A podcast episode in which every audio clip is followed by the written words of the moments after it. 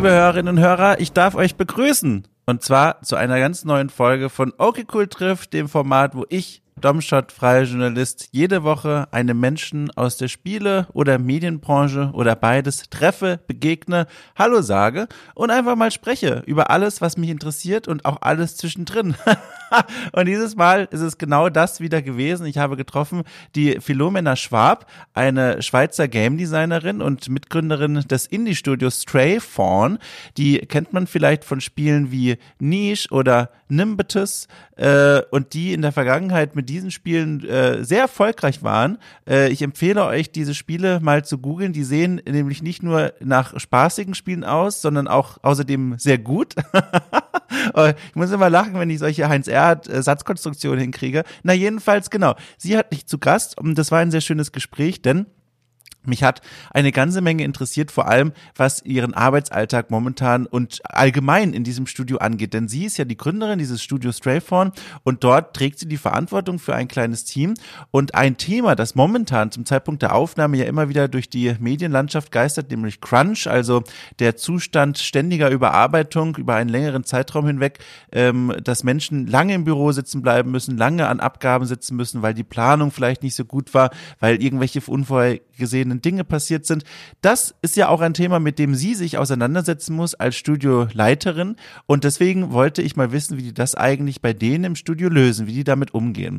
Aber dazwischen gab es natürlich auch einige andere Themen, die mich interessiert haben. Die behalte ich mal als kleine Überraschung vor. Ihr werdet das alles hören. Äh, es war ein wunderschönes Gespräch. Und bevor mir meine Stimme jetzt endgültig aus dem Gully kriecht, wünsche ich euch ganz viel Spaß.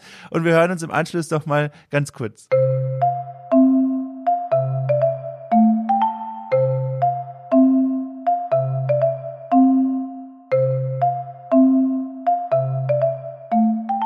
Äh, ein Grund, warum ich so schnell in die Aufnahme rutschen wollte, ähm, weil mir eine große Frage äh, auf den Lippen brennt und ich, ich hoffe, du kannst davon erzählen, du möchtest davon erzählen.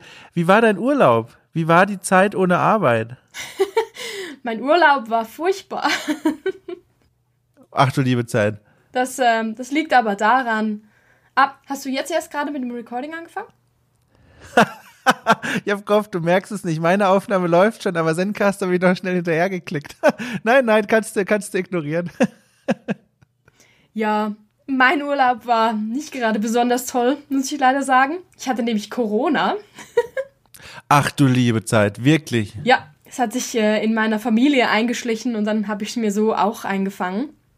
Und ja, das war so mein erster größerer Urlaub dieses Jahr und den habe ich dann zu Hause in Quarantäne verbracht.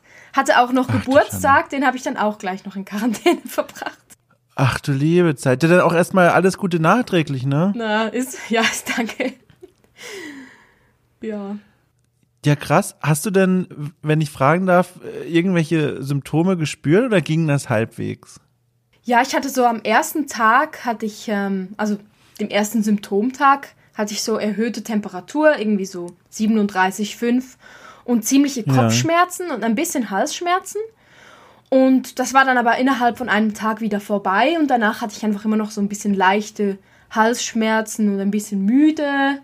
Und am Schluss habe ich dann noch so ein bisschen mehr eine Grippe gekriegt, also so ein bisschen, ja, die Nase läuft etc. Und nach so vier, fünf Tagen war es dann eigentlich wieder gut.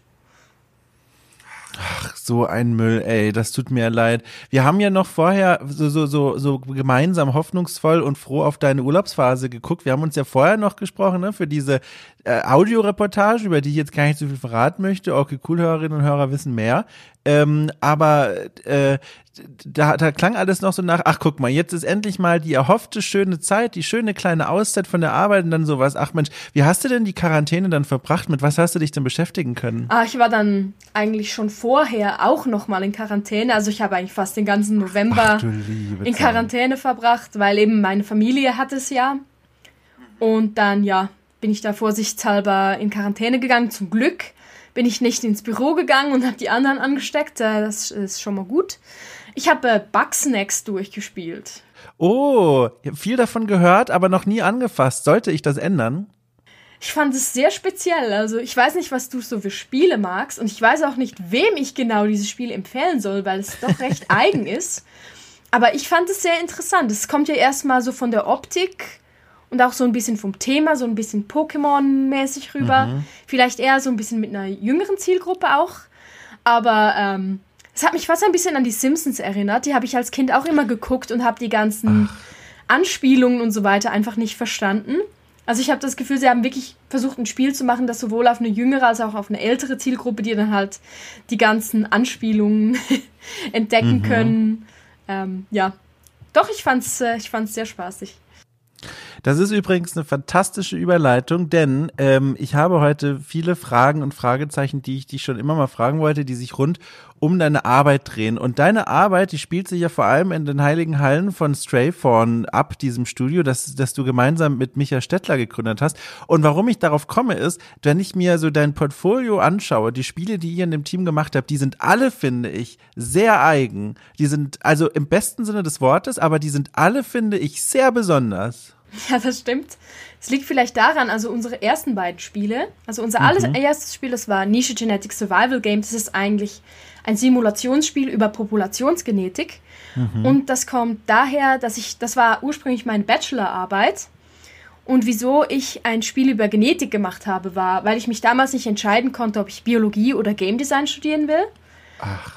Und dann habe ich mit mir selber den Deal abgeschlossen, dass ich Game Design studiere, aber ein Biologiespiel als Abschlussarbeit mache, damit ich mich dann doch mit den Themen auseinandersetzen kann.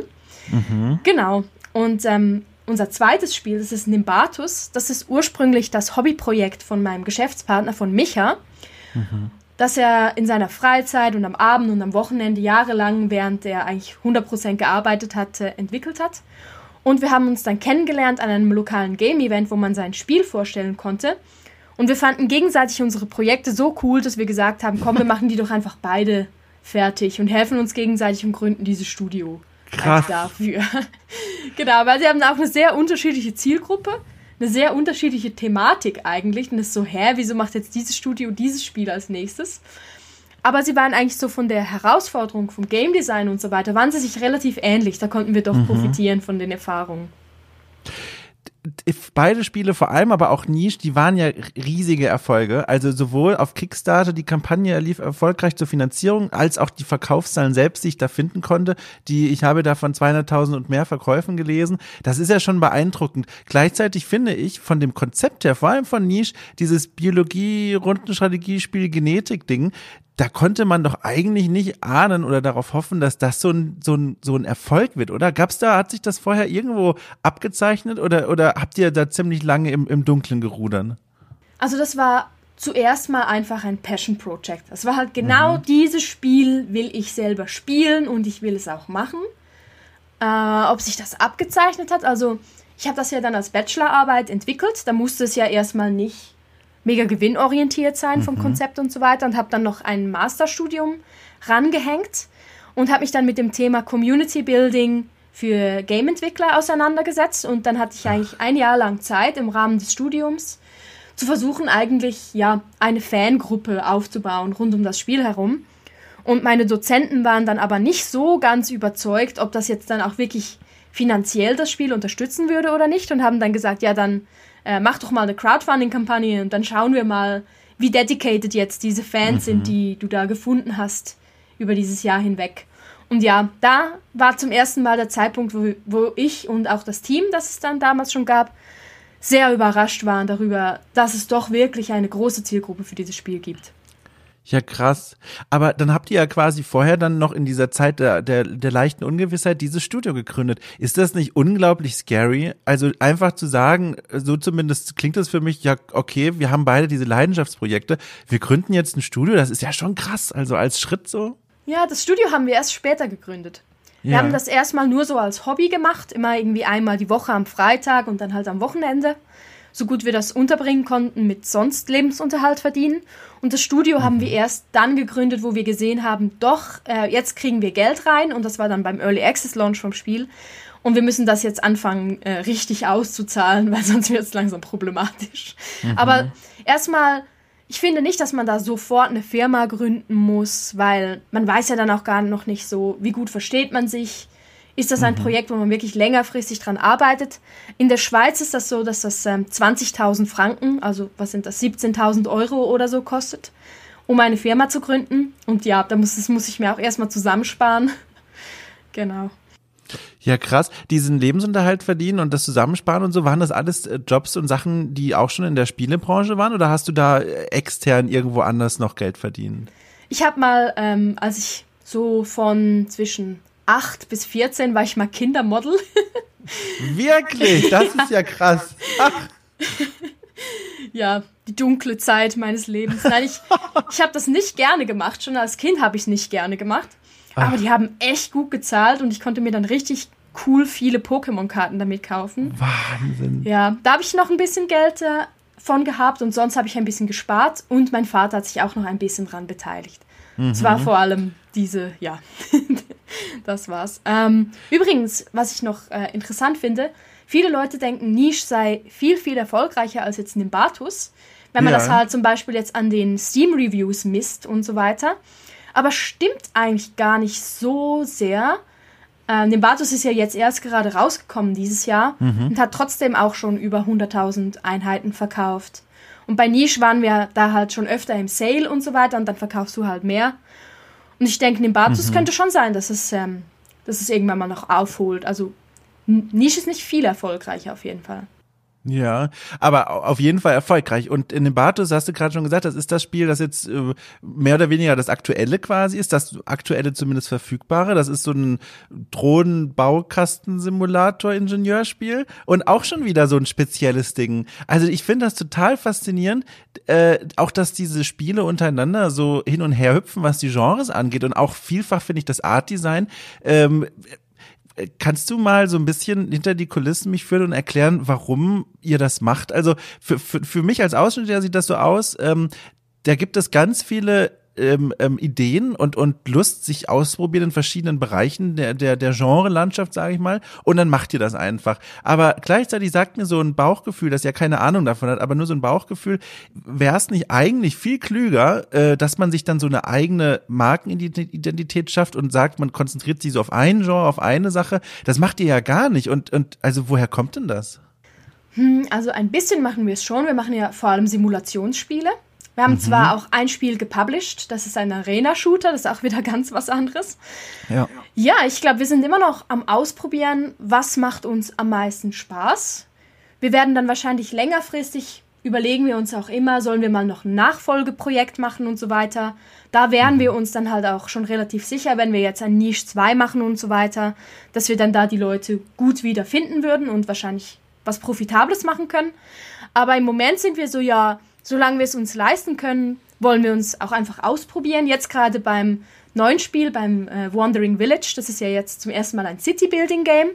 Und der Hauptgrund, wieso das das 2D ist, ist einfach, weil unser Animator unbedingt Lust hatte, 2D-Animation zu machen.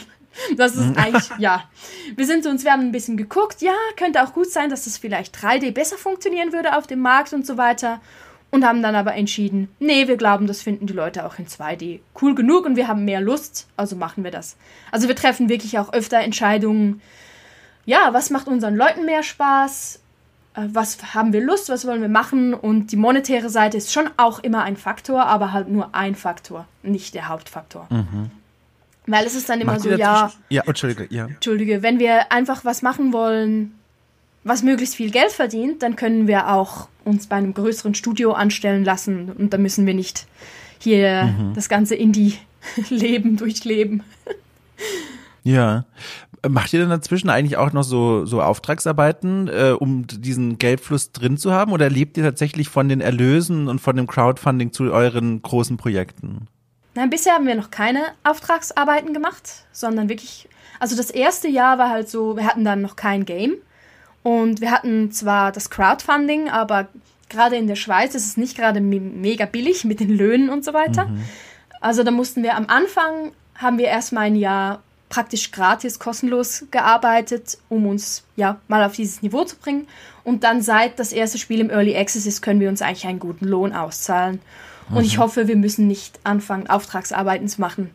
Ja, habe ich nicht so sehr Lust. Ich habe nämlich auch ähm, während meiner Studienzeit hatte ich gemeinsam mit einer Freundin ein Grafikstudio, wo wir so Interaction Design, Illustration, Grafikdesign und so weiter gemacht haben. Dort habe ich dann während dem Studium drei Jahre lang eigentlich Kundenaufträge gemacht.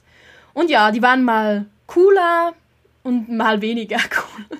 Je nachdem, mhm. an wen du halt gerade gerätst und wie gut du mit dieser Person dann zusammenarbeiten kannst, die dann halt aber immer das letzte Wort hat, obwohl sie vielleicht sich gar nicht so mit der Materie auskennt, kann schon auch anstrengend sein, finde ich. Mhm ich finde auch so spannend, wenn ich mir das Portfolio so angucke, da schien mir bisher noch kein richtiger Flop dabei gewesen zu sein. Also äh, entweder jetzt in Hinsicht auf äh, kommerzielle Erlöse oder auf das Feedback der Community und der Spielerinnen und Spieler.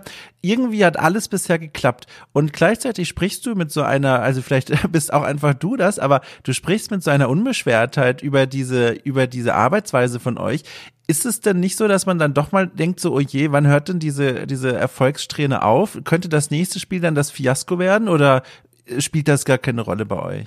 Ach, das denke ich jeden Tag. Vielleicht hört man es einfach nicht so. Ja, man hört es ähm, überhaupt nicht.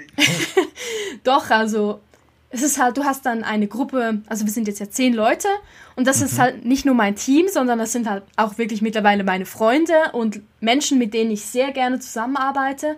Und ich mache mir jetzt nicht so Sorgen um mich selber, weil ähm, auch nicht um die einzelnen Leute. Ich weiß genau, dass wenn jetzt das Studio nicht mehr funktionieren würden, äh, würde, dann würden die alle sicher eine gute neue Anstellung finden und weiter Sachen tun, die ihnen Spaß machen. Aber ich habe große Panik davor, dass diese Konstellation mit diesen Menschen nicht weitergeführt werden kann. Und es mhm. ist halt schon teuer, ein Zehn-Personen-Studio ähm, ja, durchzufüttern, sag ich jetzt mal. Ja, klar. Und es gibt halt so viele äußere Einflüsse, die wir nicht beeinflussen, ja, die wir nicht beeinflussen können, je nachdem, ob es mit dem Algorithmus auf dieser Plattform gerade gut funktioniert oder nicht. Oder wenn gerade ein ganz ähnliches Spiel kurz vor uns rauskommt. Es kann die ganze Zeit immer was passieren. Aber ich mhm. muss auch sagen, jetzt, jetzt sind vier Jahre vorbei. Und fürs nächste und fürs übernächste Jahr sieht es eigentlich im Moment auch recht gut aus. Deshalb bin ich gerade etwas beruhigter. Ja, schön, das freut mich ja sehr. Äh, um da mal direkt diese, dieses Team als Stichwort zu nehmen, zu einer Frage zurückzukehren, die ich mir hier ganz groß aufgeschrieben habe. Ganz am Anfang, ähm, als es noch äh, darum ging, Niche zu entwickeln, also direkt äh, im Gründungsjahr des Studios, wart ihr da erst zu zweit oder habt ihr da schon direkt Leute mit rangeholt? Ähm, ja, da war, Micha war nicht mal der Erste. Ja, ja. Da, zuerst habe ich ja zwei Artists gefunden, Severin und Laura. Und wir hatten dann immer wieder Programmierer, die mitgeholfen haben, die dann aber andere Jobangebote gefunden haben.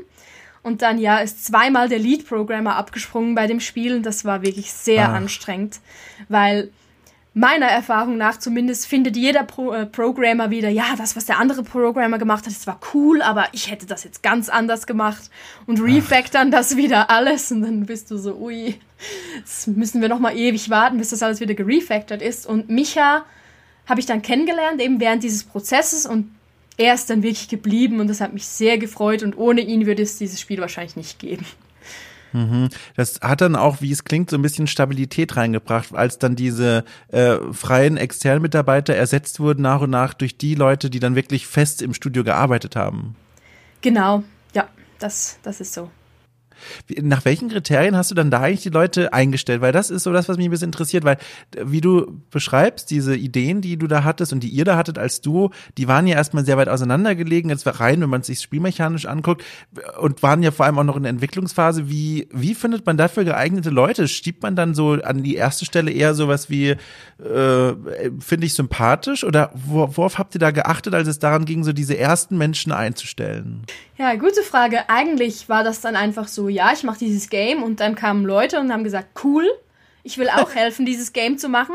Und weil du halt am Anfang, am Anfang auch noch überhaupt kein Budget hast, bist du dann erstmal mega dankbar, dass irgendjemand seine Zeit investieren will und dir dabei helfen will, möchte deine Idee hier umzusetzen, weil jeder hat mhm. eigene Ideen und ja, man kann natürlich auch sonst was machen. Aber ja, das hat mich sehr gefreut und ja, mit diesen Leuten, die dann ihren Elan da reingesteckt haben, haben wir dann dieses Spiel gemacht und haben dann von Anfang an einfach untereinander ein, das war ja auch noch keine Firma und so weiter, das war dann einfach so eine einfache Gesellschaft, wo wir einen kleinen Vertrag gemacht haben, was denn passiert, wenn jetzt jemand nicht mehr mitmachen möchte, wie denn der Gewinn aufgeteilt wird. Wir haben dann einfach alle immer auch unsere Arbeitsstunden aufgeschrieben und haben dann also bis heute wird der Gewinn eigentlich jeden Monat aufgeteilt zwischen allen Leuten, die da mal Zeit investiert haben. Mhm. Ich finde das auch faszinierend, dir zuzuhören in der Hinsicht, weil das sind ja auch so viele Dinge, die man organisieren muss. Also von der Gründung der Gesellschaft bis zum Studio, dann dieses Arbeitsstunden aufzählen, die ganzen Leute da irgendwie wie in einem roten Faden durchführen. Ist das ohnehin was, was du gerne machst und was dir gut liegt, oder musstest du da erstmal so mitwachsen? Weil die Aufgaben und die Verantwortung, die dir ja quasi ab Tag eins und sogar schon davor oblagen, die sind ja alles andere als klein. Ja, was sehr schwierig war, finde ich, Leute zu motivieren und wirklich dieses Projekt mhm. auch zu priorisieren und immer zu kommen an diesen Tagen, wenn man abgemacht hat, obwohl sie eigentlich vielleicht noch was anderes vorher hätten, über mehrere Monate hinweg. Das ist wirklich, wenn du kein Budget mhm. hast und einfach immer nur versuchen musst, mit Motivation die Leute dabei zu halten, dann ist es ja, das war wirklich eine Herausforderung. Aber sonst ging es eigentlich von Anfang an recht gut. Ich hatte auch mal während dem Studium habe ich ein Spiel gemacht für ein anderes Game Studio. Damals war die Aufgabe einfach, ja, versuch doch ein Point-and-Click-Adventure-Game für Mobile zu machen in einem magischen Wald-Setting. Und da habe ich mir mhm. dann auch ein paar von meinen Klassenkameraden geschnappt und wir haben da unsere Ferien, da siehst du, wo meine Ferien immer hingehen, haben unsere Ferien damit verbracht, äh, genau dieses Mobile-Spiel zu machen und das hat dann so lange gedauert, eigentlich fast unser ganzes Studium, unsere Semesterferien sind dann immer da, dafür äh, draufgegangen. Genau, es war leider Krass. aber finanziell überhaupt nicht erfolgreich.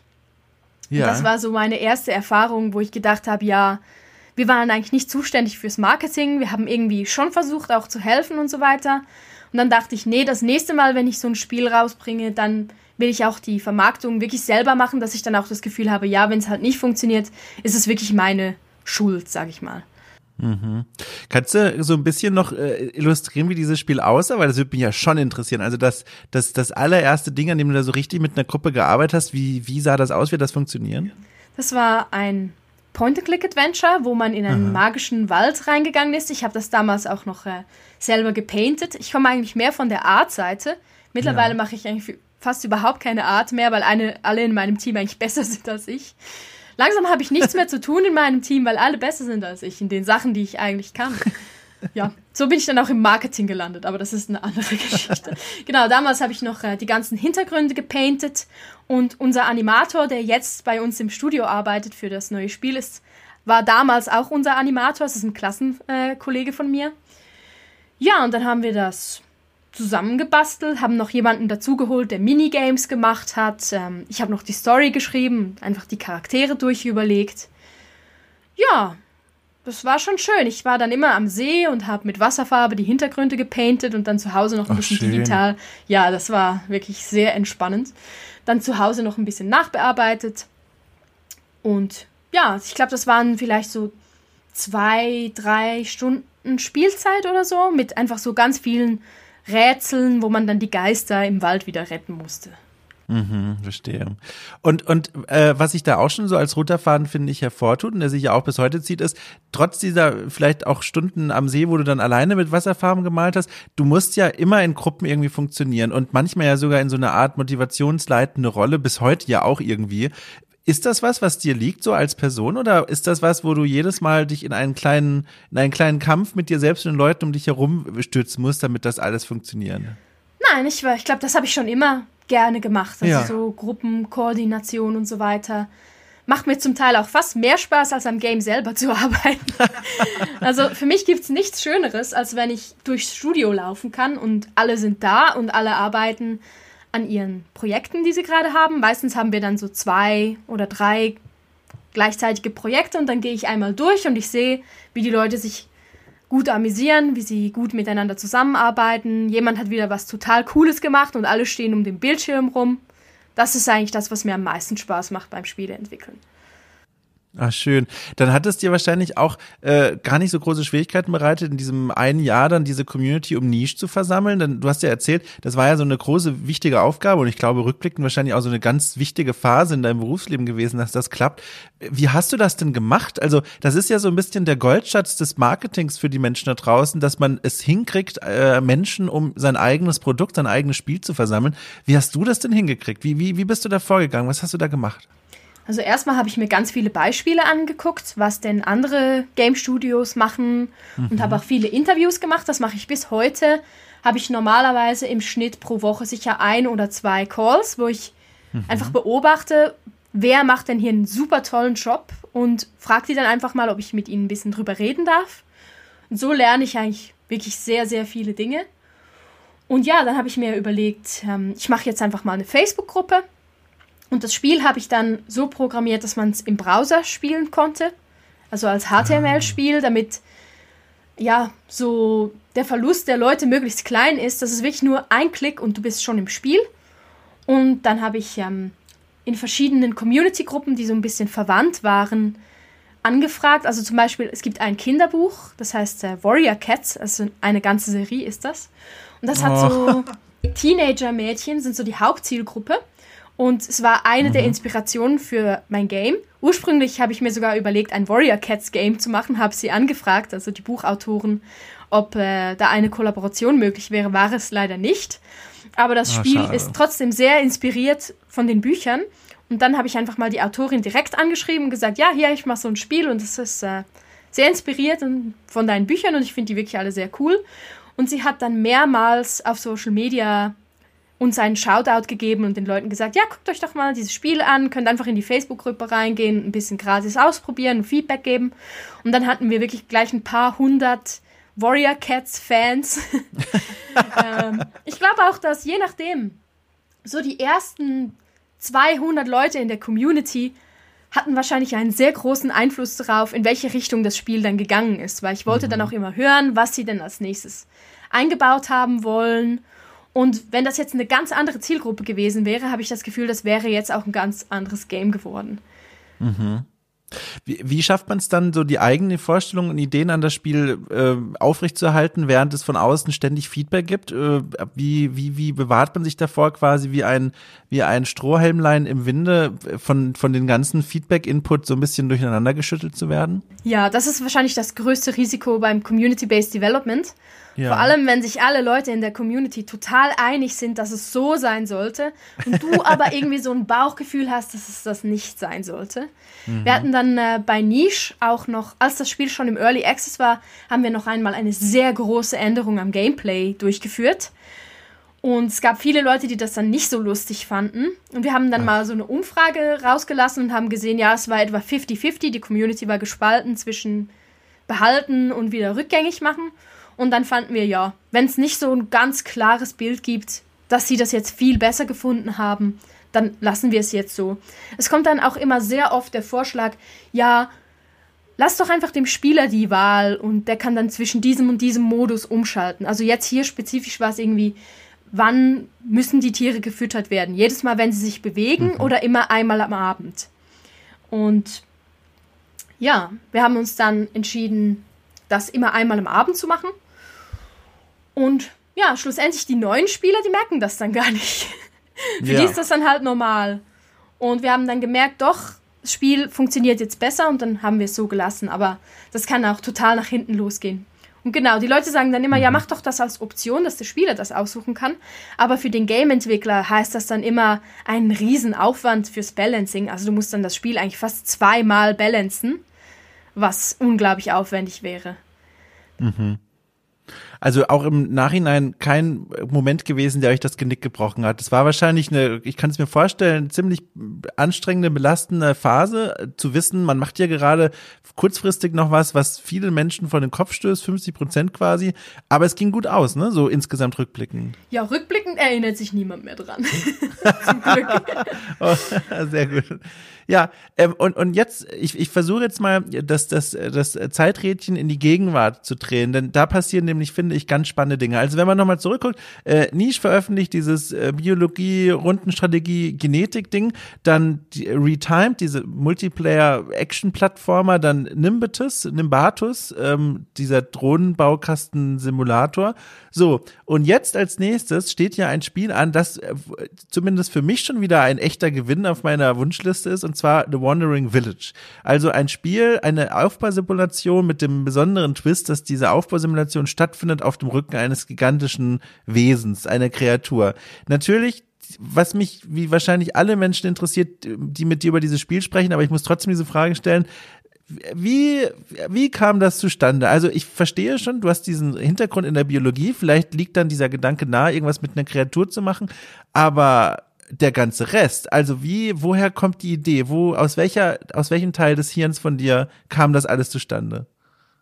Ich glaube, das war Micha und ich waren an einer Ausstellung, an einer Kunstausstellung und sind mhm. da einfach so an den Bildern vorbeigelaufen und eines der Bilder war ein Tier mit einer Stadt auf dem Rücken.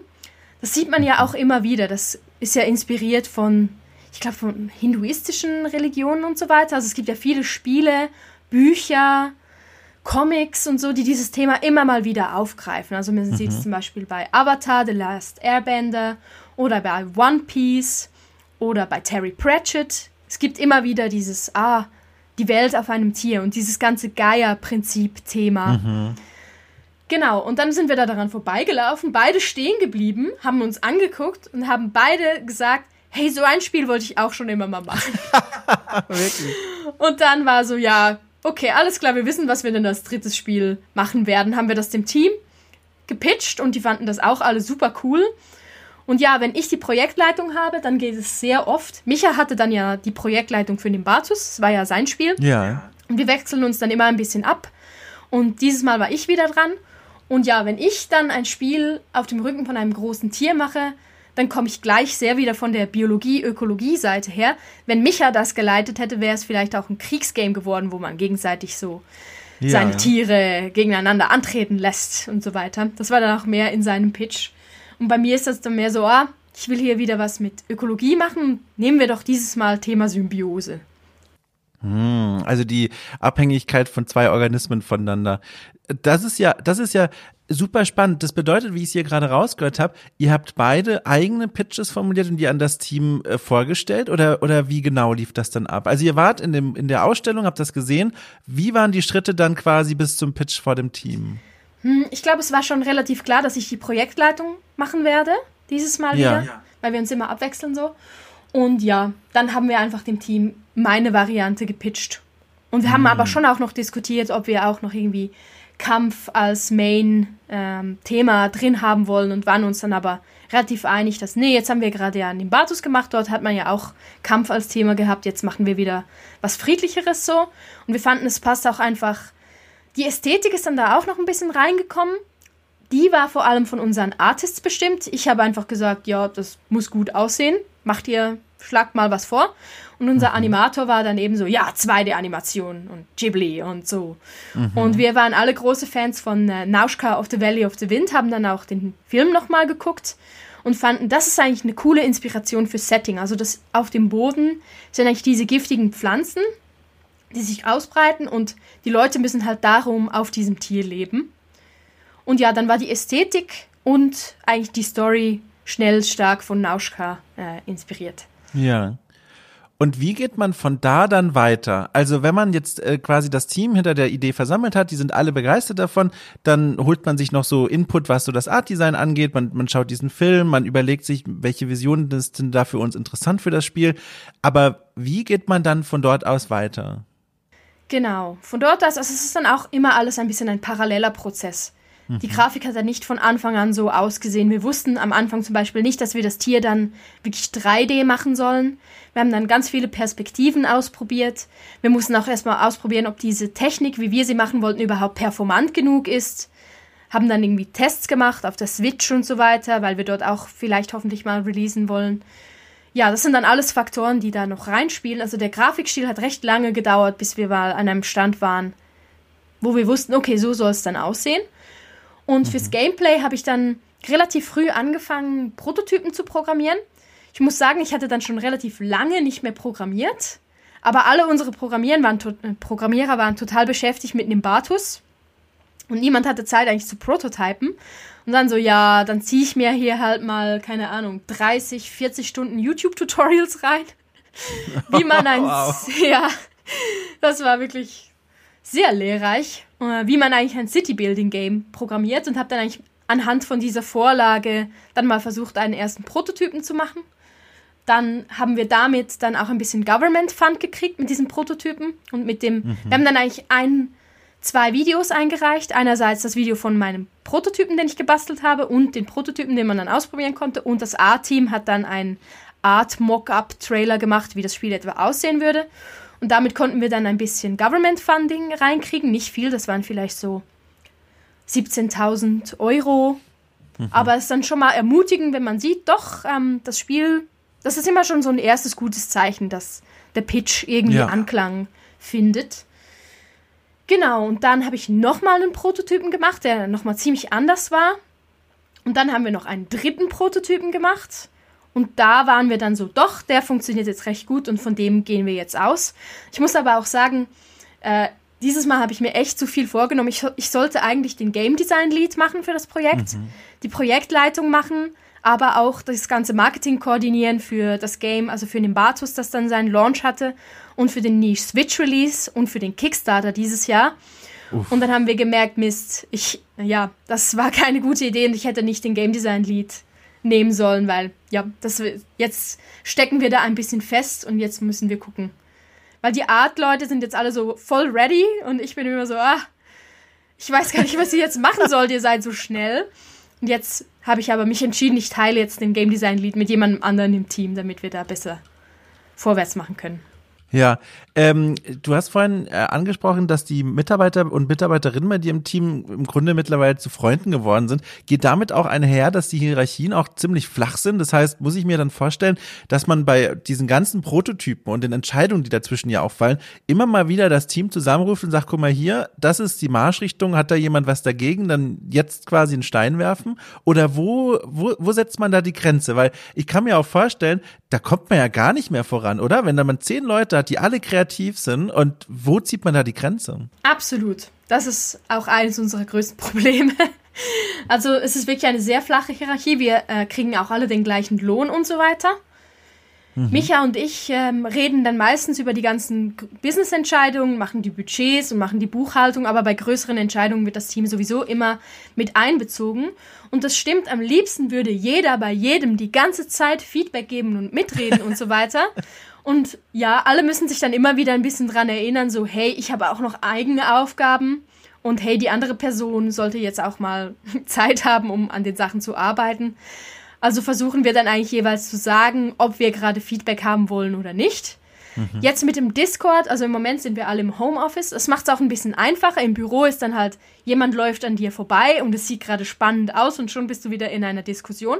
Das kann auch super, ja. super gut sein, weil manchmal kommen super Inputs, aber es kann dich halt auch doch ziemlich ablenken.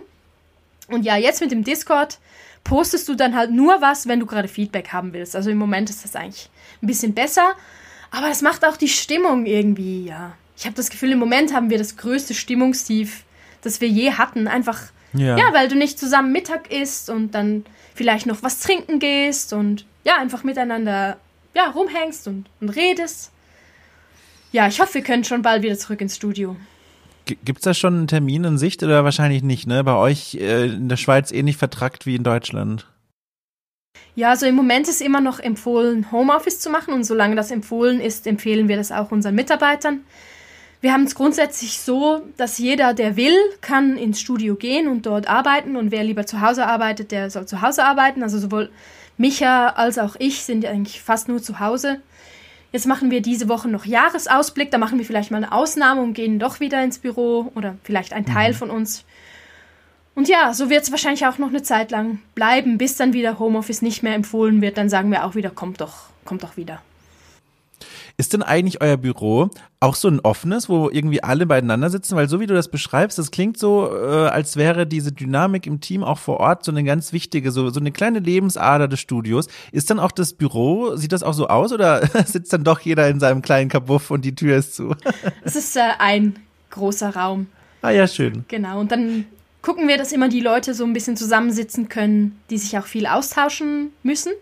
Wir ja. haben auch gleich noch im Nachbarbüro haben wir noch zwei andere Game Studios. Und ähm, wir haben auch noch vor ungefähr einem Jahr haben wir den Swiss Game Hub gegründet, gemeinsam mhm. mit diesen zwei anderen Game Studios. Es gibt dann noch einen größeren Raum im Bürogebäude, also gleich neben uns, wo noch so ungefähr 20 also 20 Leute auch noch an ihren Spielen arbeiten und da gibt es auch ein Mentorship-Programm, wo man dann gratis den Raum nutzen kann. Mit, äh, ja, und wir noch ein bisschen Beratung machen und so weiter. Ach schön. Äh, um nochmal ganz kurz zu diesem, äh, zu dieser Teamdynamik äh, zurückzukehren, weil ich das sehr, sehr spannend finde. Musste sich das eigentlich erst einspielen? Gab es Momente am Anfang, wo man gemerkt hat, oh, die Leute sind es vielleicht nicht gewohnt, mal selber nachzudenken, wann ist jetzt gerade Zeitpunkt für Feedback und wann nicht? Oder gab es das magische Zusammenspiel von Anfang an? hm, gute Frage. Wir sind auch nicht mehr genau die gleiche Teamkonstellation wie am Anfang. Ja. Hm, ja, nein, also ich glaube, es kommt auch sehr darauf an, wie die Leute sich untereinander vertragen. Also wenn du merkst, okay, die beiden, die mögen sich nicht so, dann spürst du das auch einfach direkt im Raum. Und deshalb überlegen wir uns auch immer sehr, sehr stark, wen wir anstellen wollen. Wir haben bisher haben ja. wir noch keinen Job ausgeschrieben, einfach weil es uns zu riskant ist, dieses sensible Ökosystem Krass, ja. durcheinander zu bringen. Deshalb gucken wir einfach immer, ah ja, ähm, das ist eine Person, die kennen wir jetzt schon länger, die treffen wir immer bei irgendwelchen Meetups und so weiter. Und wir wissen, dass wir uns gut mit der Person verstehen und dass sie auch sicher gute Arbeit leisten würde. Und dann ist die Sympathie und ja, die Zuverlässigkeit und die Teamfähigkeit eigentlich zum Teil schon fast wichtiger als die Skills an sich. Mhm. Eigentlich die Soft Skills werten wir mindestens genauso stark wie die Hard Skills. Ja. Das heißt, das ist jetzt gerade, also ich will da jetzt nicht mal einen noch ganz kleinen Finger in diese Wunde legen, aber das ist ja dann momentan echt eine ganz schöne, also ich möchte jetzt auch nicht schlimmer reden, als es ist, aber eine, schon eine Belastungsprobe, oder? Weil, wie gesagt, ich bekomme schon den Eindruck, dass dieses Team ganz doll davon profitiert, dass die Dynamiken so toll sind und so, so positiv und, und konstruktiv. Und durch die Corona-bedingte Homeoffice-Situation, wo man nur noch über Text miteinander in Kontakt steht, wahrscheinlich habt ihr auch trotzdem hin und wieder mal diese Stand-up-Meetings und sowas, aber äh, bei denen man sich vielleicht auch sieht, aber aber das stelle ich mir schon als eine, als schon äh, eine Belastung vor, jetzt für alle, oder? Also für dich dann auch insbesondere als Verantwortliche. Ja, also ich muss sagen, für mich persönlich hat es eben Vor- und Nachteile. Klar, ich vermisse es, mit meinen Leuten Zeit zu verbringen. Es macht mir immer Spaß, muntert mich auf. Ich lache viel mehr, wenn ich im Studio bin, als mhm. wenn ich von zu Hause aus arbeite. Aber jetzt für mich persönlich so der Konzentrationsfaktor ist zu Hause schon höher. Weil gerade wenn du irgendwie in der Projektleitung bist, dann hat jeder immer gerade wieder eine Frage. Und wenn du dann noch dich auf deine eigenen Tasks konzentrieren musst, ist das schwieriger. Und jetzt, wenn man einfach am Morgen beim Stand-up abmacht, also sich verabredet, wann man genau äh, ein Meeting macht, dann ist das ein bisschen klarer, wann ich arbeiten kann und wenn ich, wann ich dann Meetings mache. Ja. Aber ja, wir haben auch recht unterschiedliche Charaktere im Team. Es gibt dann die Leute, die vielleicht auch eher introvertiert sind, die das Ganze nicht so schlimm finden, die zwar auch gerne im Studio arbeiten, aber die es auch super finden, wenn sie von zu Hause arbeiten können. Und Leute, die wirklich mehr den Kontakt suchen, mehr extrovertiert sind und die leiden gerade sehr. Oh je, das glaube ich. Das glaube ich. Da muss man wahrscheinlich dann auch noch äh, feinfühliger und feinhöriger sein als zuvor schon, um diese Menschen vielleicht sogar so ein bisschen aufzufangen in deiner Rolle, oder? Ja, und man muss es, ja genau, darauf muss man sich dann auch noch konzentrieren, neben den Aufgaben, die man eigentlich machen sollte. Ach du liebe Zeit. also, ja. Es geht schon irgendwie, aber ich freue mich, wenn ich auch wieder alle sehe. Und es ist auch sehr schwierig zu beurteilen, wie es jemandem gerade geht, wenn du vor allem nur über Text mit ihm kommunizierst. Und ja. dann merkst du es zum Teil schon fast zu spät, wenn es der Person eigentlich schon wirklich nicht mehr so gut geht. So. Mhm äh, mal Hand aufs Herz bei all diesen Aufgaben, die du da momentan hast, also von den Deadlines, die ganz harten für das Projekt selbst, für The Wandering Village und alles drumherum, bis hin zu dieser zwischenmenschlichen Seelsorge so ein bisschen. Bist du noch bei deinem acht Stunden Arbeitstag oder, oder blutet das mittlerweile schon in den offiziellen Feierabend hinein? Hm, es kommt immer ein bisschen auf den Zeitraum drauf an. Ja. Also, ich habe mit mir selber eigentlich einen Deal und der ist, wenn ich keine Lust habe zu arbeiten, dann arbeite ich nicht. Weil dann ist immer so, mein Gehirn sagt ganz klar, okay, jetzt ist hier die Grenze, du hast jetzt zu viel gemacht und ich habe jetzt keine Lust. Und dann darf ich mhm. mich einfach auf keinen Fall zwingen, weil dann geht es mir nachher wirklich nicht gut. Und solange ich immer darauf höre und dann einfach wirklich aufhöre und mich amüsieren gehe, dann ist alles okay. Aber nein, ich versuche mich eigentlich schon auch an unseren, also wir fangen normalerweise so um 10 Uhr morgens an und machen mhm. so bis sechs, halb sieben oder so. Und ich versuche mich auch dran zu halten, weil wenn ich mich nicht dran halte, dann halten sich die anderen auch weniger dran. Ja. Aber es kann schon sein, dass ich dann mal noch irgendwie am Samstag äh, einen halben Tag noch was fertig mache, wo dann die anderen alle gerade nicht da sind, wo ich mich dann wirklich auf die Aufgabe gut konzentrieren kann. Aber sonst, ich würde jetzt nicht sagen, dass ich super viel arbeite. Aber ich muss schon sagen, eben, weil ich gerade so zwiegespalten war, sind wir auch mit dem Game Design einfach weniger vorangekommen. Da ist dann, da hat das Spiel dann ja. jetzt äh, Aufholpotenzial, würde ich sagen. Aber ich finde das ja ganz krass, diese Arbeitsmentalität, die ja eigentlich, finde ich, erstmal nach einer voll gesunden klingt, dieses ich arbeite nur, wenn der Kopf auch sagt, so, ich habe Bock drauf. Gleichzeitig frage ich mich, wie, wie schaffst du denn irgendwelche Deadlines eigentlich? Wie machst du das denn? Also ich frage jetzt auch aus so einem, weil ich würde das auch gerne so machen, weil wenn ich das auf mich übertrage, klar, ich meine andere Branche, aber dann doch hier irgendwie ähnlich, weil es ja auch wirklich Deadlines gibt, die ich entweder von außen bekomme oder mir selber stelle, aus welchen Gründen auch immer. Wenn ich da das konsequent so machen würde wie du, ich wüsste gar nicht, wie ich das hinkriegen würde. Äh, kannst du mir das beibringen? Also was mache ich falsch? ja, ich glaube, ähm, das liegt vielleicht ein bisschen daran, dass wir das mit, mit den ganzen Deadlines nicht so genau nehmen. Ja. Wir machen uns dann immer interne Deadlines und denken, ach klar, wir sind dann fertig in sechs Monaten oder so und wir verschätzen uns eigentlich ziemlich immer. Und bisher hatten wir den Luxus, dass wir dann einfach gesagt haben, ja, dann sind wir halt noch mal drei Monate später. Wir haben das Datum mhm. noch nicht nach außen kommuniziert, niemand ist enttäuscht. Äh, für uns ist das Timing vielleicht dann ein bisschen schlechter, aber das Spiel ist dann dafür besser und das gleicht es eigentlich immer aus. Deshalb haben wir auch großen Respekt davor, mit externen Partnern zusammenzuarbeiten. Also jetzt gerade sind wir am Überlegen, sollen wir jetzt einen Publisher nehmen, sollen wir keinen Publisher nehmen. Mhm. Es hat sicher viele Vorteile, aber gerade eben diese Flexibilität und gerade auch wenn wir irgendwie zwei, drei Projekte gleichzeitig haben. Wir wollten jetzt eigentlich dieses Jahr wollten wir noch das Niche Mobile Game rausbringen. Mhm. Und wir hatten aber so viel zu tun mit den anderen Sachen, dass wir jetzt einfach gesagt haben, nee, komm, machen wir das nächstes Jahr. Und ja, die Flexibilität hast du halt nicht, wenn da noch ein Geldgeber oder so dahinter steht, der dich dann auch ein bisschen auf diese Deadline festnagelt. Mhm. Also ja, diese Arbeitsweise hat dann sicher auch äh, seine Nachteile. Also wenn wir dann wirklich mal eine Deadline haben, die wirklich fix ist, dann, wenn wir merken, okay, wir müssen jetzt gerade einfach ein bisschen mehr arbeiten und dann schaffen wir es, dann machen wir es normalerweise auch. Aber sobald wir merken, dass jemand irgendwie anfängt zu strugglen, dann lassen wir es. Ja, also das, das große Wort steht ja unausgesprochen schon im Raum, Crunch, also diese heftige Überarbeitung über längeren Zeitraum hinweg. Wenn ich dir so zuhöre, bekomme ich den Eindruck, dass ähm, der ganz große Schlüssel jetzt in eurem konkreten Fall darin liegt, diesen Crunch äh, zu vermeiden, wie es euch ja offenbar gelingt, ähm, darin liegt, flexibel mit dem Release-Datum zu sein und dass das dann wiederum ganz feste daran gekoppelt ist, dass das nur möglich ist, weil eben dieser externe ähm, ähm, Publisher nicht da ist. Das, also das ist doch richtig, oder? Also das heißt, dieser externe Publisher ist dann wahrscheinlich in eurem Fall oder wäre dann auch im Fall vieler anderer kleineren Studios so ein ganz wichtiger Knackpunkt, so ein Enabler quasi für Crunch, oder? Ja, also es gibt sicher auch Publisher, die das Ganze auch ein bisschen flexibler sehen wo du mhm. nicht unbedingt jetzt diese Deadline mieten musst, sondern wo du, ja, wo du auch ein bisschen flexibler nochmal verhandeln kannst. Vielleicht hast du dann gerade einen Slot, der ist dann nochmal ein bisschen weiter hinten und so weiter, aber es gibt Publisher, die schauen auch wirklich auf diese Sachen. Es gibt aber auch Publisher, denen ist das ein bisschen egal und du weißt dann halt im Vorhinein auch nicht unbedingt, welche Art du jetzt gerade erwischst.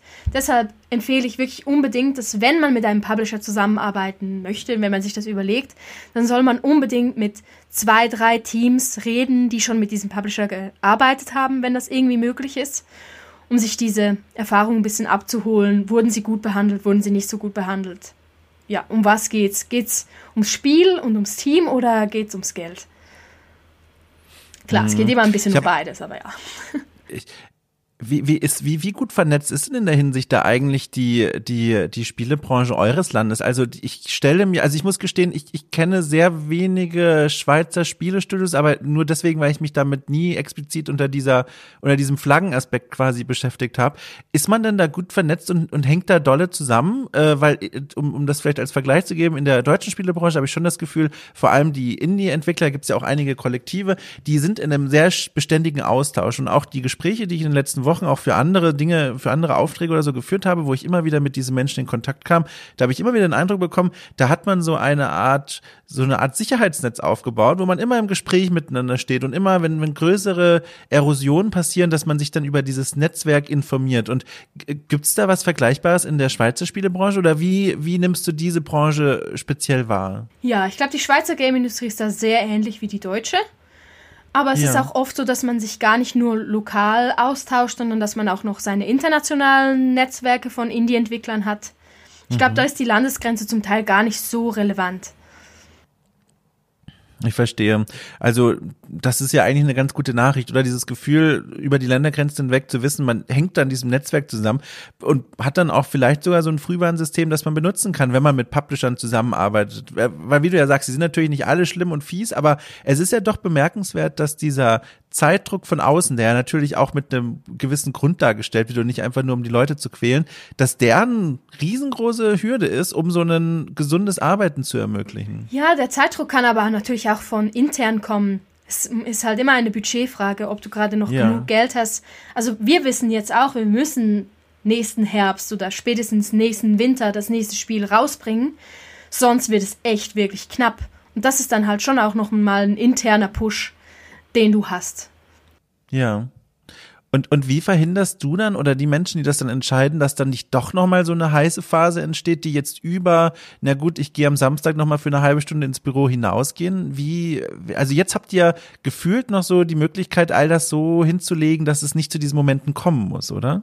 Ja, wir versuchen uns dann halt so zu überlegen, okay, was schaffen wir auf jeden Fall mindestens? Also so, gerade mit den Features, mhm. äh, mit den Game Features und dann ja sagen wir ja, dieses und dieses Feature, das ist dann halt optional. Und wir machen ja sowieso immer Early Access Releases, also bei unseren Spielen jetzt. Mhm. Ähm, dann erwarten die Leute ja auch noch nicht, dass alles genau schon super polished und fertig ist. Man muss natürlich ein gutes Produkt liefern, aber man kann sich dann auch überlegen, das eine Feature, das jetzt echt noch knapp werden würde, dann einfach später in einem Update noch reinzunehmen. Ach, das ist ja das ist ja eine spannende Perspektive, denn ich habe schon in anderen Gesprächen auch immer wieder gehört, dass Indie-Entwicklerinnen und Entwickler gesagt haben, diese Early, äh, Early Access ist zwar in der Hinsicht, wie du auch gerade beschrieben hast, eine Erleichterung, kann aber einen erst so richtig dann in die Salzminen reinführen quasi, weil dann man diesen Modus aufmacht, okay, hier ist das Spiel, das ist offensichtlich noch nicht an dem Punkt, wo wir es gerne haben wollen als Team. Ähm, und jetzt ähm, begeben wir uns so in diesen Vertrag, in diesen unausgesprochenen. Wir sorgen dafür, dass regelmäßig Updates kommen, dass quasi die Menschen da draußen, die schon gekauft haben, nicht unzufrieden werden. Ist das, ist das so, so, so eine, der Inbegriff von zweischneidigem Schwert? Ja, ich meine, es kommt darauf an, was du versprichst. Du darfst halt einfach nicht versprechen, ja. wenn du dir nicht sicher bist, dass du diese Features liefern kannst. Also jetzt gerade zum Beispiel beim Kickstarter, es ist so unglaublich verlockend, einfach zu sagen, ja, das Spiel kommt auf Konsole, das Spiel kommt auf die Switch, weil ja. alle Leute wollen das.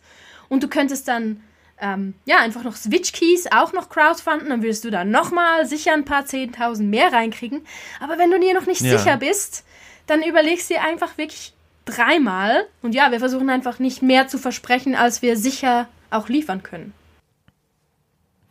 Also Erwartungshaltung managen, der Schlüsselbegriff im Kampf gegen Crunch. ja, Unter anderem, genau.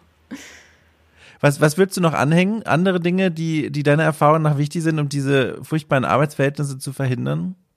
Also gerade bei Indie-Teams, glaube ich, man muss halt ein bisschen gucken, was man sich vornimmt.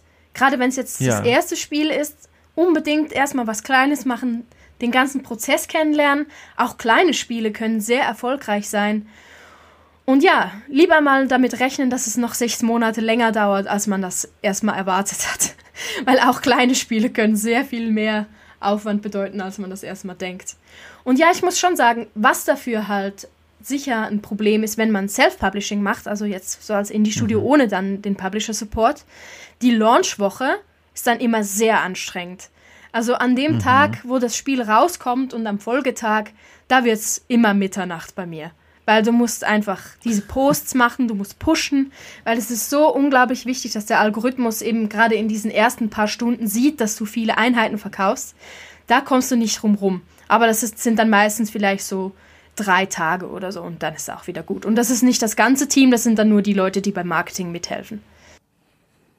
Ach du, also, ach du liebe Zeit. Heißt, ihr sitzt dann da auch richtig, wenn es denn die äh, Hygienebestimmungen erlauben, dann so zusammen und, und kämpft euch da durch diese ersten Stunden? Oder, oder wie, das stelle ich mir super krass vor. Ja, ja, das ist immer ein ziemlicher Event. Also, wir machen dann, eigentlich ist am ersten Tag, wenn das Spiel rauskommt oder wenn gerade der Kickstarter ist, ist eigentlich das ganze Team, also alle zehn Leute sind dann im Marketing-Modus und wir teilen uns dann auf. Also, es gibt dann zum Beispiel zwei Leute machen vielleicht den Livestream, zwei Leute machen die Posts, also posten mhm. dann den Content, zwei Leute schreiben die Posts, jemand macht vielleicht noch ein paar GIFs, jemand beantwortet alle Fragen, die auf allen Kanälen rauskommen, äh, jemand guckt immer die ganze Zeit im Steam-Forum, ob es Bugs gibt und so weiter, ob das gleich noch gefixt werden muss. Ja, dann bestellen wir Pizza. Ach krass. Ja, also, also da wäre ich ja mal gerne irgendwann mal, also jetzt nicht konkret bei euch, es ist nur so hinaus geäußert, dieser Wunsch, da wäre ich ja gern mal dabei. So als, als Beobachter, sowas mal zu begleiten. Ich habe immer mal wieder von diesen Momenten gehört in meinen Gesprächen hier, aber auch äh, zu anderen Gelegenheiten von Entwicklerinnen und Entwicklern. Das ist immer so, das ist immer so ein ganz besonderer Moment, der auch verbunden ist mit viel Erleichterung natürlich, weil da endlich mal das Ding rausgeht, aber auch sehr viel Sorgen und Ängsten und Befürchtungen und, und ach du liebe Zeit. Ja, dieser Moment äh, wird dann, also dieser eine Tag, anhand von dem siehst du dann eigentlich, wie deine nächsten zwei Jahre aussehen werden. Ach du liebe Gibt schon eine Prognose, also ganz vorsichtig natürlich nur, eine Prognose, wann ihr auf diesen Knopf bei The Wandering Village äh, klicken werdet? Wir haben jetzt mal gesagt, äh, wahrscheinlich viertes Quartal 2021, ja. also so ungefähr in einem Jahr, vielleicht so zehn Monate oder so. Genau, und das ist dann aber wahrscheinlich auch wieder ein Early Access Release damit mhm. wir dann nochmal ein Jahr weiterarbeiten und dann den 1.0 Release machen. Wahnsinn. Also ich drücke ganz dolle die Daumen. Äh, ich, ich werde die Entwicklung weiterhin aufmerksam verfolgen, weil ich das wirklich spannend finde, wie das alles so langsam Gestalt annimmt. Und deswegen bin ich auch sehr froh, dass du mir jetzt hier mal so diesen Einblick in eure Arbeitsweise erlaubt hast und was da hinter den Kulissen alles passiert. Ich finde das sehr spannend und großes Lob nochmal für diese, für dieses gesunde Arbeiten, das ihr versucht durchzusetzen. Das ist ja was, was man nicht so oft hört und das freut mich wirklich sehr. Ja, macht Spaß, so zu arbeiten. Kann ich nur empfehlen. ja, das glaube ich. Ja, da kann ich auch direkt quasi weitergeben an die Menschen da draußen, weil ich weiß, hier hören auch einige Menschen zu, die in der Spielebranche sind, auch noch ganz am Anfang. Nehmt das hier mit als gutes Beispiel. So kann es nämlich auch gehen. Ja, hoffentlich. Ja, gut, ich habe hab gehofft, du, du, du setzt doch äh, ermutigendere Worte hinterher als nur dieses zweifelnde, ja, ja, hoffentlich. Nein, nein. Aber, das mache ich dann, wenn es uns zehn Jahre gibt. Dann, dann traue oh, ja. ich mich das dann. Oh ja, da bin ich mal gespannt. Da werde ich dann dich wieder einladen, spätestens dann, um mal ein kleines Resümee zu ziehen. Das ist ja toll. Aber für den Moment soll das genügen. Also vielen herzlichen Dank für diesen, für diese kleine Führung hinter die Kulissen. Ich habe schon mitbekommen, auf dich wartet ja jetzt quasi die nächsten Minuten schon wieder der, der nächste Termin mit deinem Team. Äh, äh, ich ich wünsche dir da ganz viel Erfolg und, und liebe Grüße an alle. Mach ich, danke. Tschüss. Tschüss.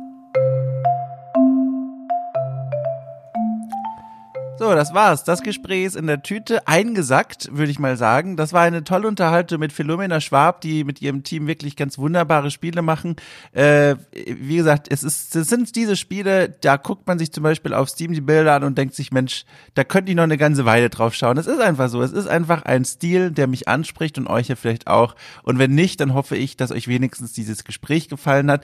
Und wenn dem so ist, wenn ihr sagt, Mensch, guck mal, das ist so eine coole Sache hier bei Okay Cool, dann würde ich euch bitten und empfehlen und raten, raten, doch mal in den Show Notes zu schauen, denn da gibt es einen Link zu Steady, dieser Plattform, bei der man dieses Projekt hier, okay cool, finanziell unterstützen kann. Dabei rum kommt für euch nicht nur ein gutes Gefühl, sondern auch einige exklusive Audioformate, die nur für euch, nur für euch Supporter zur Verfügung stehen. Schaut euch mal an, guckt euch mal an, klickt mal rein und ich würde sagen, wir hören uns nächste Woche wieder. Tschüss.